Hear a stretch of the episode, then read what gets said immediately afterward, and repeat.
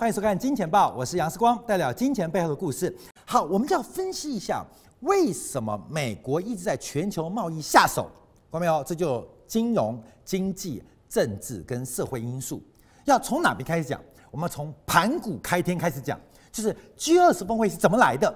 从它的成型演变，你会看到国际贸易、国际政治的思路，就知道喽。因为我常讲哦。所有人都是经济的动物，因为利益而会改变自己的生活行为。我们所有人都是经纪人，而这个利益不单单是赚钱呐，利益不单单是钱，有的利益是幸福感，有的利益是爱情，所以人会随着利益而改变自己的生活行为。我爱一个女生，我在楼下等她四小时，因为我在追求我。对一个对象的一个爱情利益，所以我会付出那么大的成本。假如是个丑八怪，假如是一个呃不好的一个对象，你不会花这个时间。所以我们人都是经纪人，怎么把你的偏好跟效用拉到最高，是每一个生而为人最重要的选择。而这种选择，我们可以泛指为经济选择。所以经济选择不是只有赚钱哦，人不是只有钱。有时候是一种精神的饱足感，有种是知识的得到感，有时候是生活的一种幸福感。所以人会按照很多种利益来进行最优化的经济选择。但这就要提到了 G20 峰会，因为真的做得到吗？当然做不到。很多人连自己要什么都不知道。好，这是第一个问题。第二个，知道自己要什么，可是你要用什么方法，不知道。所以。这个经济利益的选择，基本上就跟 G20 峰会的前世今生有关系啊。所以我们在讲 G20 峰会下礼拜可能的一个变化之前，我们就要从盘古开天开始讲了，让你了解到今天我们碰到的问题，它是一个偶然发生的，还是一个必然发生的？今天全球的经济矛盾，还有今天很多地方出现的社会矛盾，它真的是个政治议题吗？不是。它是一个外交因素吗？不是，所有的因因子啊，都是一个经济选择出现的必然结果。各位，我们要用“必然”强调两个字，因为有了“必然”两个字，你就会做出准确的预测。在去年年初之前啊，我可以非常非常非常非常自信的、骄傲的说明，在二零一六年年初。世光在做新闻节目的时候，我是全华人圈第一个预测到川普会选上美国总统的主持人。为什么？因为很多人懂政治，但不懂得西方那一套的选举制度；有人懂选举，但不懂政治。西方的那一套，世光刚好我们在我们的这个从业的生涯当中啊，我懂一点点政治，我更懂选举。我要跟大家提醒到哦，西方那一套的政治跟西方那一套的选举，完全是风马牛不相干。不懂政治、会选举的人，他照样可以取得大位。所以我们才看到，包括欧洲啊，包括美国啊，有时候这个选举的结果会出现一些光怪陆离的现象。为什么？这些人只要会选举，用一些短期的过激的信号，可以影响一般人民的政治选项。所以政治跟选举是两件事哦。呃，我最近又刚去参加这个海峡的论坛啊，最近在跑一些两岸的事务啊，其实有做很多私下的沟通啊。其实我知道国内很多的领导也正在理解、在了解啊。希望原来啊，我们老是用政治眼光看人家选举，觉得怎么讲那么没水准，怎么那么低端？哦，不是，选举跟政治是两回事。我们就要从这边开始讲起。怎么讲呢？我们先看 G 二十峰会啊，到底是怎么来的？这个 G20 峰会的最前身是从一九七一年哦，关庙这一讲讲很久了，讲到五十年前啊。一九七一年，当时发生一个大事，就是美国总统尼克松在不列颠森林啊，是个地点，不是森林，它的地点就是这个叫做不不列颠森林啊。不列就上海有没有海？上海有海啊。浙江有没有江？就是浙江有钱塘江嘛。那很多地，那重庆有没有气？成都有没有都？你知道吗？深圳有没有镇？你知道广州有没有州？基本上这地名，中国地名通常跟地形地貌有关系。可是美国很多地方地名翻成中文来，它就不见得是有直接的关系啊。说不列颠森林啊，它基本上是一个地名啊。当时啊，美国总统尼克森受到美国长期的贸易赤字，导致黄金大量的流出，所以宣布关闭黄金跟美元的兑换窗口。以前美元叫美金，美金嘛，大家都叫美金，喜欢叫美金。为什么？因为美元跟黄金以前是固定比例做兑换，所以在一九七一年之前，美元有充足的黄金保证，所以我们叫做美金。美金当时因为大量的黄金流出，所以逼迫的美国，这是第一个是成本哦，逼迫的美国必须放弃黄金跟美元兑换的窗口，就是一九七一年八月十五号。发生的事情，好，这个第一个重点哦。这第一个，这是因为美国实在受不了。那第二个，我们讲收益，因为美国要成为全球的霸主，它必须统一全世界。这个车同轨嘛，这个呃书同文嘛，所以货币也要统一嘛。当年这个秦始皇时代，不是要把交通要统一，文字要统一，货币要统一，看到没有？货币统一是一个国家领导最重要的一个。主权象征。那身为当时世界霸主的美国，除了黄金被兑换的有压力之外，更重要的是要美元成为全球统一的计价货币。好，所以有两个面向哦。尼克森当时的决定是有两种原因。第一种原因是美国大量贸易赤字，所以大量的人把黄金换光了，尤其以法国为首，所以法国人一直赚的钱就要跟美国换黄金。美国说这种换下去不得了，所以第一个关闭这个窗口。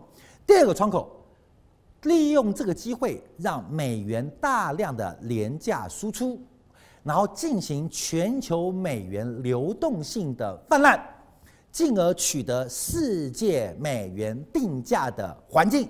好，这个是两个因素哦。好，这个事情很大，因为历史上地球没有一个透过一个信用货币，就是纸钞来作为定锚的时代。人类的文明当中没发生过，就是完全靠信用作为全信用作为全球定价的定锚。什么信用？就是美元信用，全世界没有。所以以前哦，早期你看我们就是呃从贵金属啊，然后后来变贱金属啊，然后之前还有贝壳啊，你懂吗？像我们团队有个博士就跟我上堂课，人类第一个老师，中国第一个老师绝对不是孔子。人类第一个老师一定是教你挖贝壳的，为什么？因为贝壳是货币嘛。你想当年啊，黄金皇帝啊跟这个蚩尤大战，皇帝跟蚩尤大战，这个世光来讲，因为懂甲骨人不多，世光略懂一二，所以这个很多人历史不知道。皇帝大战蚩尤，看到没有？皇帝大战蚩尤，以前的皇帝跟蚩尤那个时代哦，你要记住哦，那是个部落时代，那是个部落战争。不像现在是一个帝国战争，哎呀，秦国灭了楚国是一个帝国战争。其实，在秦国以前，中国的政治制度是非常松散的，是以部落为主。所以你看，鲁国啊有三家，齐国有三家，像这个晋国五家，五大家了，五个家族称一个国家。所以那时候家比国重要，这几个家的共同利益才成为国。那再往前推，黄帝大战蚩尤，好，我们给你讲历史故事。它是个部落战争，那么你想战争嘛，不要讲说这个武器了。第一个吃什么？吃东西要运送嘛。那我们的马要吃什么？这都扯到了后勤调度的一个问题。光明，你懂意思吗？都有后勤调度问题。从地缘关系做观察，这个调度怎么调度？以物易物吗？其实黄帝跟蚩尤，我们后来从历史记载当中，他们已经结束了以物易物的时代，就是。中华文明啊，已经往前走了一步哦，已经开始走了一步哦，不再是以物易物，而是出现了货币的媒介，已经出现货币哦，已经做货币。可是我们没办法推敲到底皇帝跟蚩尤用什么货币？后面我问你，皇帝用什么货币？美钞吗？啊，不可能嘛。那蚩尤什么？蚩尤用黄金吗？不可能，那时候没有技术挖产黄金，黄金基本上那时候只是一个奢侈品。那用什么货币？各位没有？什么货币？你想想看啊。皇帝跟蚩尤用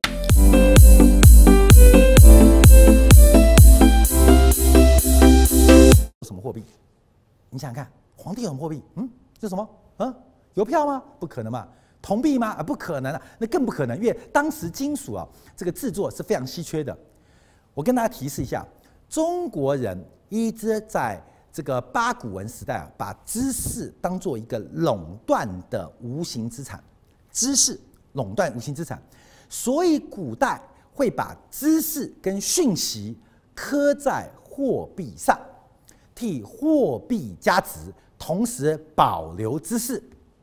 注意哦，这是一个脉络，所以我们现在回来，你现在想想看哦，你现在光屁股，那时候没有发明内裤，啊，就是呃，这个草衣啊，麻布边边就穿起来，那个时代，你用拿什么的货币？我们唯一就知道甲骨文，甲骨文为什么是甲骨文？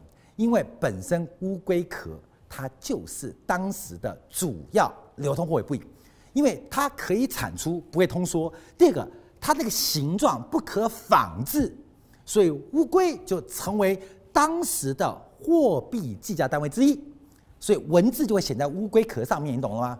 龟壳上面就是它要做货币的信用价值，同时保留知识，也维持知识的垄断性。我们从地缘做观察，关键你知道，黄帝在北边嘛，蚩尤在南边嘛，所以可以大胆假设，黄帝一定有乌龟，蚩尤一定是用什么？那时候云梦大泽，长江的形状跟现在不一样哦。你像湖北、湖南那个云梦大泽、洞庭湖，洞庭湖这几百年都变很多啊。想的跟我们不一样，所以买房地产要注意啊，这个历史的变迁很怪异。洞庭湖一下大一下小，一下大一下小，一下大一下小，随着长江跟气候的改变变化。可是，在远古时代，蚩尤最有可能货币一定是贝壳，所以当初皇帝打蚩尤有很多传说。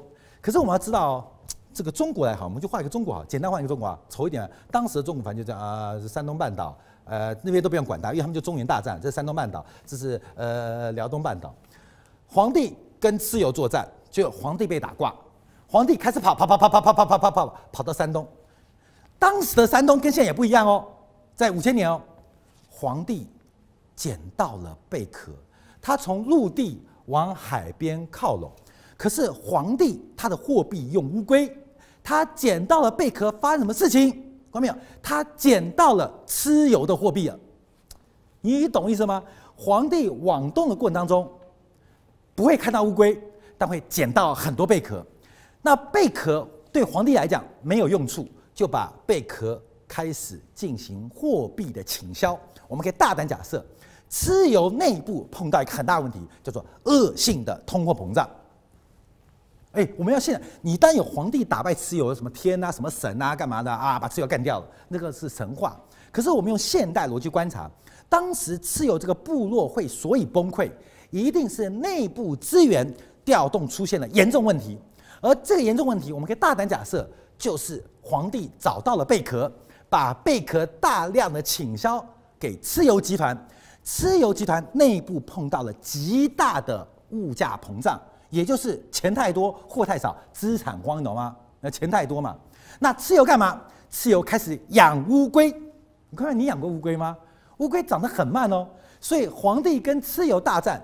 就怪在怪在乌龟长太慢，所以蚩尤没办法找更多的乌龟来抵消贝壳的发现。这个是个传说吗？我们把皇帝跟蚩尤大战的故事啊，用现代经验的角度来作为解释。所以为什么蚩尤后来会覆灭？明明具有一定的包括了武器的优势、人数的优势，可可以打败皇帝。那我们大胆的假设，在货币大战当中出现了严重。资源调度的胜负，而这个逆转可能就是一场乌龟大战贝壳的大战！所以我们现在没有贝壳文，只有甲骨文嘛，因为贝壳后来就烂掉，这个货币就离开了中华文明。以前一定是，可一定是一场战争，这个货币就离开了中华文明，就跟英国跟西班牙打一场战，二次大战、一次大战把英镑打出了历史舞台，让美元继位。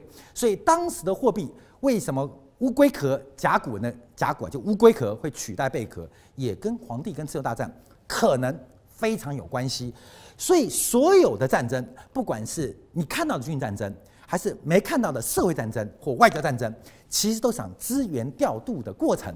谁能掌握到资源，谁就会是赢家。所以，我们看到近年来二战之后的美苏冷战，我们都知道嘛，因为苏联发展重工业，没有掌握到民生的必需品，所以在最后资源调当中。苏联集团被经济凋敝给掏空了，而美国为首的西方集团，它掌握了民生资源，乃至于后的重工业发展，所以成为一个长期经济竞争上的赢家。美苏没打过一场仗，可最后的结果却是非常惨烈。所以为什么我们国家选择改革开放？因为啊，就是看到了美苏冷战不是取决于文明的高度，也不是取决于一个国家的领导智慧，取决于对于资源调度的能力。啊，讲完皇帝跟蚩尤啦，好，各位，我们讲了二十分钟，给你讲个故事啊。所以你要知道，中国很多故事啊，当然有很多传说，可是我们可以用很多现代经济的一种方式来试图还原当时发生的事情，这就很重要哦。所以你看到战国七战国呃这个七雄，为什么是秦国能赢？为什么齐国会输？齐国的经济明明比秦国发达，可是因为秦国它有中央一统的。货币单单位有中央一统的资源调度能力，所以他打败了虽然看起来比较富有的齐国，而且不战而降。好，那这个问题啊，为什么扯到 G 二十峰会？我们就要讲故事哦，各位要讲故事哦。这边提到的就是整个一九七一年的八月十五号，美国尼克森总统第一个宣布关闭黄金跟美元兑换的窗口，那后面要跟美元进行挂钩。那当时这个变化实在很大，实在很大。那大家不知道怎么办，因为这个是一个新时代的来临，就讲了，持有人投降了，开始用乌龟，持有人，嗯，乌龟原来是皇帝货币，以后就用皇帝货币，所以大家开会讨论嘛，到底什么乌龟可以当货币，鳖不能当货币，巴西龟没有，哎，什么龟当货币？叫讨论要开会，所以第一次的峰会就是针对这个 G20 峰会来进行召开，在一九七三年，在美国财政部部长啊这个舒尔兹的邀请之下。找了当时最强的国家，包括了英国、法国，还有当时的西德，在白宫啊的图书馆，因为这个事情啊很重要，但又不能被人知道，所以一定要来白宫，可能不能去会议室，去哪边？去白宫的厕所。那当时一九七零年代的厕所很臭，所以就是比厕所再高一等级，就是图书馆。你也知道嘛，美国人不念书，美国总统更不念书，所以白宫图书馆一定没有人。后来白宫图书馆有名的就是那个克林顿跟那什么素基的那个人，呃，在图书馆常常约会，就知道白宫图书馆是没有人的。所以既然很重要，一定来白宫。这事情又不能正式讨论，所以去一个白宫最不重要的，除了男厕女厕之外，最优选的就是图书馆。所以当时邀请了英国、法国跟西德的财政部长，在白宫的图书馆举行一个非正式的会议，很搞笑吧？你懂吗？所以很多事情它又正式，但又不能正式。那最好就是图书馆，好啊。所以图书馆发生很多事情啊。好，讨论美元汇率等宏观经济啊。所以后来叫做图书馆集团，就这四国又称 G7，就是四个四国集团，就是呃美国、英国、法国还有西德组成的 G G4。那后来日本知道了，那日本也想加入。那美国本来不想邀请日本，因为事实上。在那个年代啊，哎，七年代，美国人的白人跟黑人打翻天，你还记得吗？黑人跟白人还是打翻天啊！那时候的种族歧视很多。对于小日本这种有肤色的民族，基本上你是奴隶断的，你这种人是有色人种啊。所以本来没有考虑日本，可是日本大臣大藏大臣啊，现在没有大藏大藏臣，大藏臣就是财政部了，那就继续说我要加入，我要加入，我要加入。考虑在整个地缘的关系，不管是针对苏联的封锁，还是在亚洲的局面，都需要个小弟开门。所以大藏大大藏相啊，就基本他更妙，在肯尼亚，在非洲，大家看狮子老虎，看狮子吃老虎，老虎吃狮子的时候，来邀请大家来日本大使馆见个面。见面讨论什么呢？讨论讨论把。我要加入，是让 G4 变成 G5，就是变五国会议哦。五国会，我有一个同学啊，我们这个以前我在广州中大念的同学，当年去国开行上班，他的工作就是去肯尼亚、肯尼亚、肯尼亚进行一些这个中国对非洲的援助啊。那我们知道，常会接待很多长官跟领导，然后最喜欢看的是非洲大迁徙，几百万的动物从左边跑到右边，很壮观哦。我说，那你看几次？他说看很多次，我说那有多好看？他说不好看，但很臭。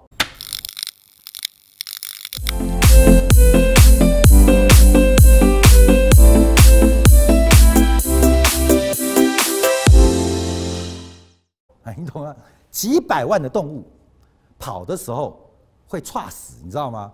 很重。你想几百万的动物同时在大小便。你动物园看过吗？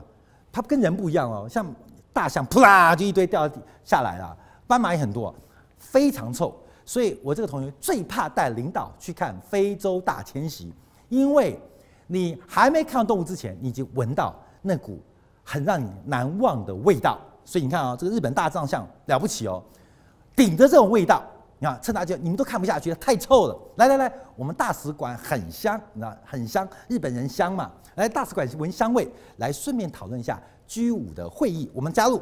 所以基本上，哎，这个 G5 的会议啊就成型了，就变四国变五国，从英国、法国、美国、西德之外，又加了一个日本。到了一九七四年，出现了石油危机，第一次石油危机。那西方的经济遭遇到比较大的发展困难了，所以，所以，所以又邀请了新的国家来进行加入，其中就包括了像意大利。那这个意大利主要原因啊，是因为原来的法国财长啊，他当选了法国总统，他认为这个五大会要继续扩充。为什么？西德是美国人的咩？英国是美国人的咩？那日本人是美国人的狗咩？你懂意思吗？所以基本上这都美国人在谈的嘛。我法法国跟美国一直是属于在意识形态上面比较不同的一个左一个右，所以说我要拉个意大利进来，你懂吗？法国想拉个意大利，意大利当然是美国人的嘛，可法国有经验呐、啊，意大利的一个师打希腊，这呃希希特勒经验嘛，他打一个师去打希腊，德国派五个师救他，你知道吗？意大利一拉进来，美国就会有猪队友产生，那这个问题就变得不同。所以把意大利拉进来，那但意大利的文化制度跟美国也不一样啊，在军事跟外交当时依赖的是这个美国啊，所以这扩容变 G 六的国家。好，各位，这已经到一九七四年了。我们再往下看，到了一九七五年啊，第一次举行经济首脑会议，到一九七六年领导人见面，当时的决定是不要成为一个常态性或体制的安排，可是美国他说不行。我们一定要长期安排好。各位，我要讲重点。为什么刚刚讲皇帝跟蚩尤？这六大国家就是垄断全球资源的体系，你懂意思了吗？我现在这边，我们就直接开跳题哦。各位，这个世界其实是不公平的。我们按照人口的这个正常的分析啊，世界分析，我跟你讲，纵轴是人口，人口数量，横轴是智商，统计分布就是智商越那边越高哦。这边代表人越多，全球的人口智商一定是这样分布吧，对不对？大家大概都在九十到一百一中间。真正有一点智能发展障碍的人不多，真正是天才的人也很少，大部分人都在这边。这是一个社会自然的人口分布结构，以智商而论。对于地球来讲也是这样，大部分的人都在，大部分国家都在这边。少数很穷的国家，经济体量很小，真正能够领导世界的国家就在这边。所以，为什么这几年全球的政治体制由兴旺体遭遇到很大的一个困难？原因是这少数的六个国家，看到没有？G 六了，G 六，G 六，他们囊括了当时除了苏联奇台之外的所有地球资源，可以囊括所有地球资源。所以当时西方的逻辑就是我们结盟，来努力来支配全球的资源。所以这六国在美国的带动之下，变成一个非常强大的一个组织。除了经济、贸易、财政事务之外，货币事务之外，有时候也讨论外交、讨论军事，当然就去图书馆了，你懂吗？他们不会在正式场合讨论这个问题。可 G 六峰会就变成西方国家一个很重要。当时面对苏联的挑战，当时为了垄断一个新的资源，因为殖民时代永远存在，殖民的方法因时代而不同，所以 G 六峰会就成为垄断全球资源的一个关键的领袖峰会。后来这个平衡再度做一个加呃加入加加入啊，就是美国邀请了加拿大，不行，都你们欧洲人啊。虽然我有小日本帮忙我，可是我觉得我人单力薄不够，而这个表决我们需要压倒性通过，所以把加拿大也拉进来，就成为二战之后最重要的组织，叫 G7 峰会，就 G 七啊，G7 峰会。这个 G 七峰会啊，就维持很久。这七国高峰会决定了当时地球的货币制度、汇率安排、贸易可能，还有资源分配，就是 G7 时代。所以当时 G7 他们决定要对抗谁，他们就把好处、利润分享给谁。我们举个例子，过去啊常提到的亚洲四小龙记忆奇迹，新加坡、香港、台湾地区、韩国，为什么他们能够成功？为什么会成功？就是因为为了做第一岛链的战略封锁，所以大量的订单跟大量的资源，包括了留学生的优惠安排制度，往这四个国家跟地区灌啊灌啊灌啊，灌出了亚洲四小龙的经济奇迹。我认识很多非洲同学，非洲人并不是我们想象中那么混，其实非洲人听到了钱，看到了钱，比中国人更贪婪。所以，难道是台湾人比较聪明吗？香港人比较聪明吗？还是新加坡人比较聪明啊？都不是，而是一个历史的际遇，让大量的资源来挹注了当时亚洲四小龙的这些国家跟地区啊，来刺激他们的发展，让他们成为美方或西方势力在西太平洋建立的安全堡垒。所以，G7 做了很多事情，做了很多的国际贸易安排。也创造了我们现在很多奇迹。所以，观众朋友，你看到很多奇迹，你要知道它为什么是这个来由。好，这个事情要继续演变，演变到就二十年后，这 G7 就每天就 G7 峰会，G7 峰会，每天就 G7 峰会，然后什么广场协议、罗浮宫协议、日美贸易摩擦、救助墨西哥、东南亚危机，反正都是 G7 峰会来进行讨论，要怎么救？救救救不救？救不救？救不救？怎么救？怎么不救？就他们讨论，就这七个国家共同决定。那这过程当中，当然有时候会拉扯。为什么？有的人符合我利益啊，像韩国的金融危机啊，日本人就在旁边看呐、啊，在笑啊，因为韩国人不能救。那美国觉得要救，为什么？因为韩国的存在，左边、西边可以制衡中国，东边可以制衡日本，所以美国人说要救，可就要听我的话，你懂意思了吗？所以 G7 峰会当中，他们常常的矛摩擦跟矛盾是在于利益分配。这让我们想到八国联军哦，看到没有？你不要以为八国联军进到了。北京圆明园是很和平的抢劫哦，他们彼此打得更凶哦，啊，这个花瓶是我的，那个椅子是你的，你知道也是打很凶哦。八国联军在北京烧杀掳掠的时候，其实内部矛盾是很大哦。你要抢什么地方？为什么你抢？我要抢啊！所以 G7 峰会本身最后就变成一个领袖峰会，全球领导集团当中最重要分配资源的一个团体，还是有摩擦啊。这摩擦就是利益分配的问题啊。到了 G8 的形成，就是美国克林顿总统，因为随着苏联瓦解之后，邀请了俄罗斯来参加叶尔钦参加政治讨论的部分。反正叶尔钦他比较有饮酒的习惯，呃，开会会迟到，然后会中会睡着，离开的时候他忘了已经睡死了，所以邀请他来就是形式上把 G7 扩容到 G8，但基本上 G7 主导，因为俄罗斯没有经济实力，而且叶尔钦。他的生活习惯，常在国际会议当中没有能力，你懂吗？这个大家百度一下就知道，他没有开会能力，你知道吗？因为他二十小时都在喝酒，他二十小时都喝酒，你懂吗？所以你开会员意见给他一杯酒，他就没问题了，手举不起来啊，啊，举酒杯都有困难，所以基本上是 G7 在主导。好，这个问题我们再往下观察，因为事情就开始变了。到了两千年啊，其实随着中国加入 WTO 之后啊。这个全球的资源分配开始出现变化，而且中国的改革开放已经经历了二十年了，影响力越来越大，而且随着经济的扩散，让更多的国家对于国际事务的参与更积极，所以 G 三很峰会就开始扩编到 G 二十，不叫峰会哦，把 G 二十大国家的一些部长级的会议啊，开始进行一些筹备，你懂吗？就是老大嘛，老大力量薄一点，还是老大。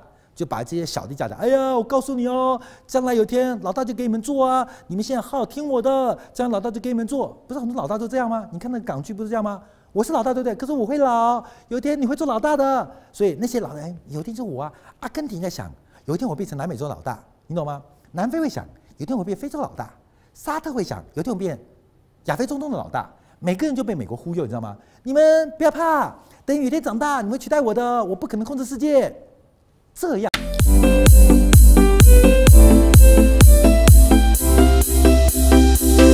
又忽悠了将近十五年的时间，每一个人都想当老大，但又没有能力当老大，所以让美国老大可以各个击破，在阿根廷背后讲中国坏话，在中国背后讲沙特坏话，在沙特背后讲墨西哥坏话，那这些想争老大的人，可能除了中国不称霸之外，大家都有很多的想象，你知道吗？所以资源分配开始出现了一些变化，一直到什么时候开始出现一个正式的发展？两千零八年的次贷海啸。两千零八年次贷海啸，这是一个人类划时代的意义。它的意义上，从全球的单边变成多边，世界的资源，不管是原物料、人才还是资本，已经不再被美国完全掌控。美国唯一能够掌控的是这些资源定价定锚的货币，也就是美元。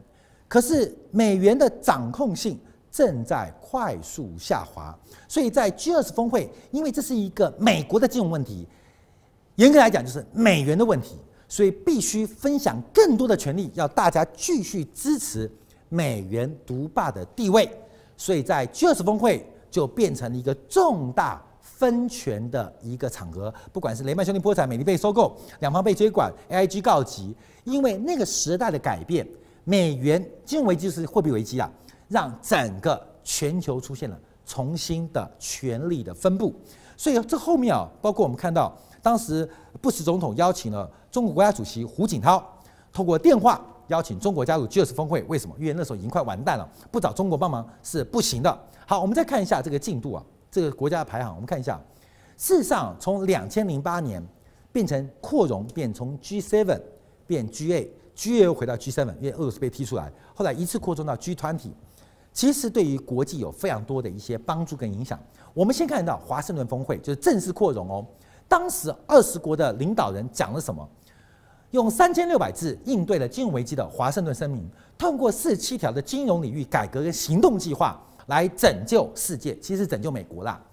那中国被忽悠了，我们被骗了，真的被骗了。为什么？因为我们以为我们可以多做些什么，其实美国只是在忽悠中国。现在看起来更清楚，可是中国有对国际有道义，可是天若有情天亦老，这个天是无情的。好，我们看两千零九年英国的。峰会又提到，因为当时就是包括 IMF 跟世界银行如何拿一点一万亿美元来援助穷国，另外包括了 Hedge Fund 的一些管控，成立一个跨呃国家跨界别的金融稳定机会呃的的组织论坛。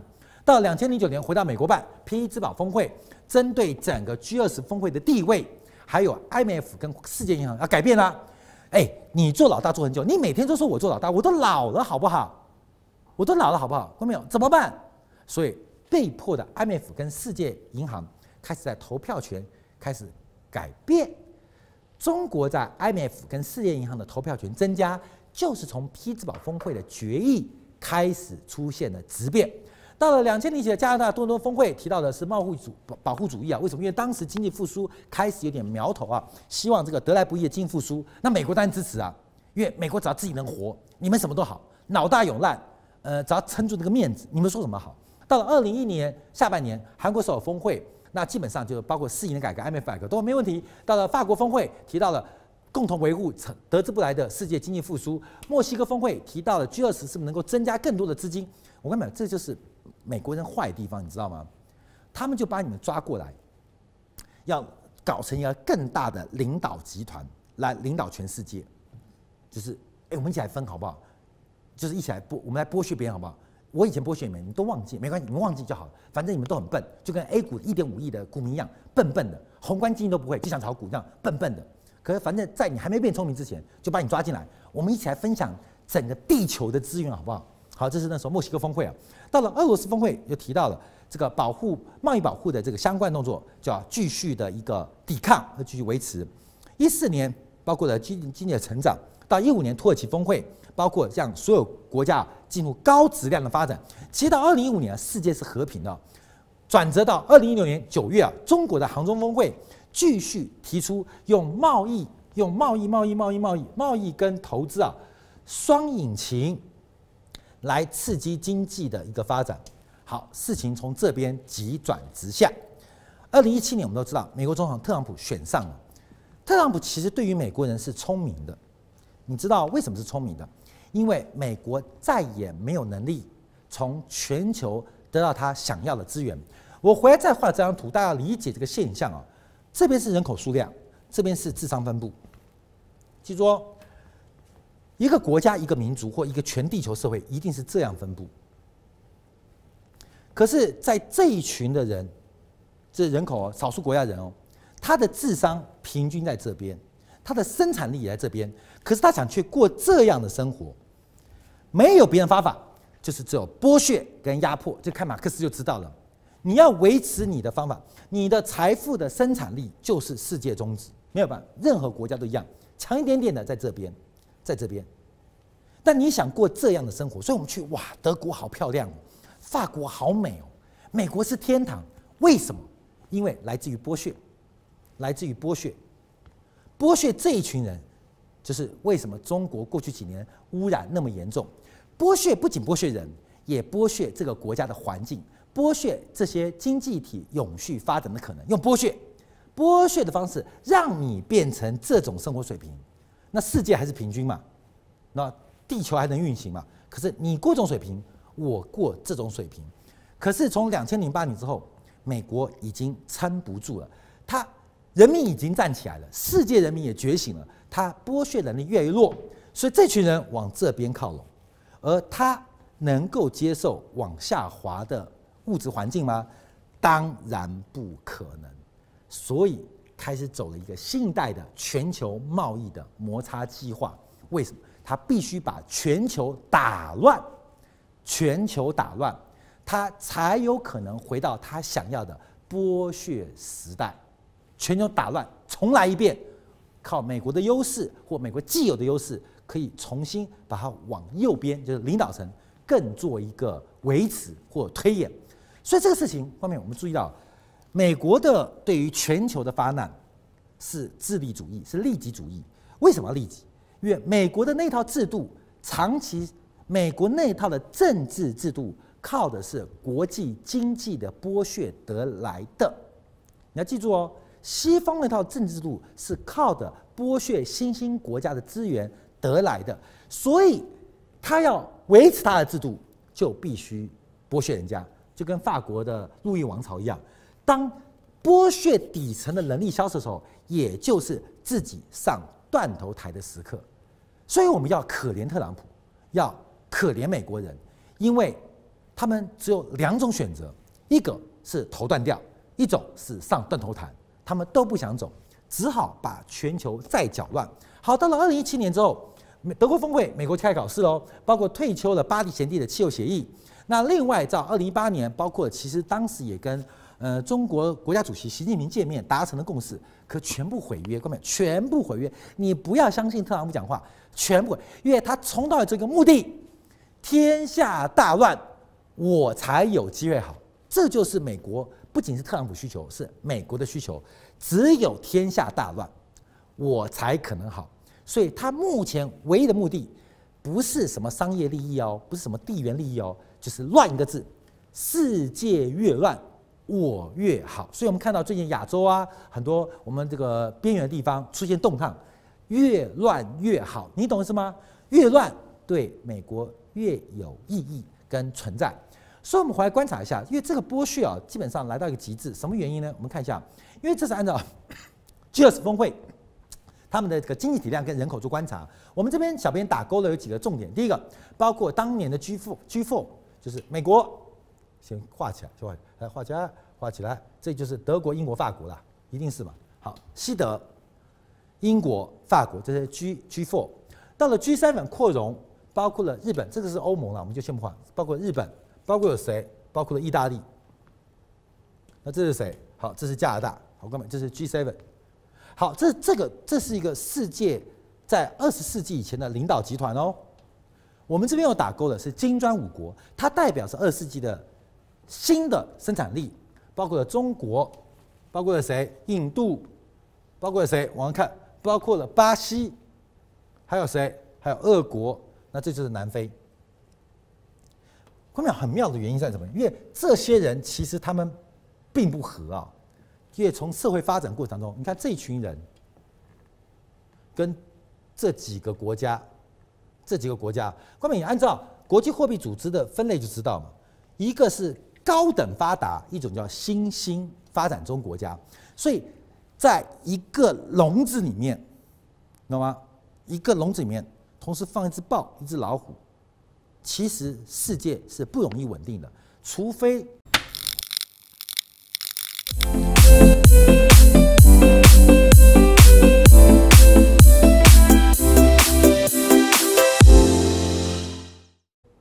这些工业化国家、发达国家，他们能够正视他们过去的成就很难呐，不可能，关没有很难呐。这个由奢入俭难呐，由俭入奢易啦，很难呐。金砖五国是由俭入奢，很容易。可是这些 G four 或 G seven，他们是由奢入俭，很难，怎么平平做？所以 G20 峰会这几年的发展，它的意义声量越来越低，因为整个会议达不成共同结论跟协定，所以。在下礼拜周末，我们话只能讲到这边。后面不要对于 G20 峰会有太高的期待，因为主谋的国家他只要一个字，我们要的是利，人家要的是乱。我们要利，这个利不是钱、啊，你们老是利就钱，所以我们是金钱的财务的教学节目。我们要的是利，国之大利，人民的利益或发展利益或赚钱。可是美国的要的是乱，要的是世界大乱，要的是社会大乱，要的是制度大乱。所以在下礼拜，一个乱，一个利，要利很难，要乱很简单。值得观众朋友特别来做观察。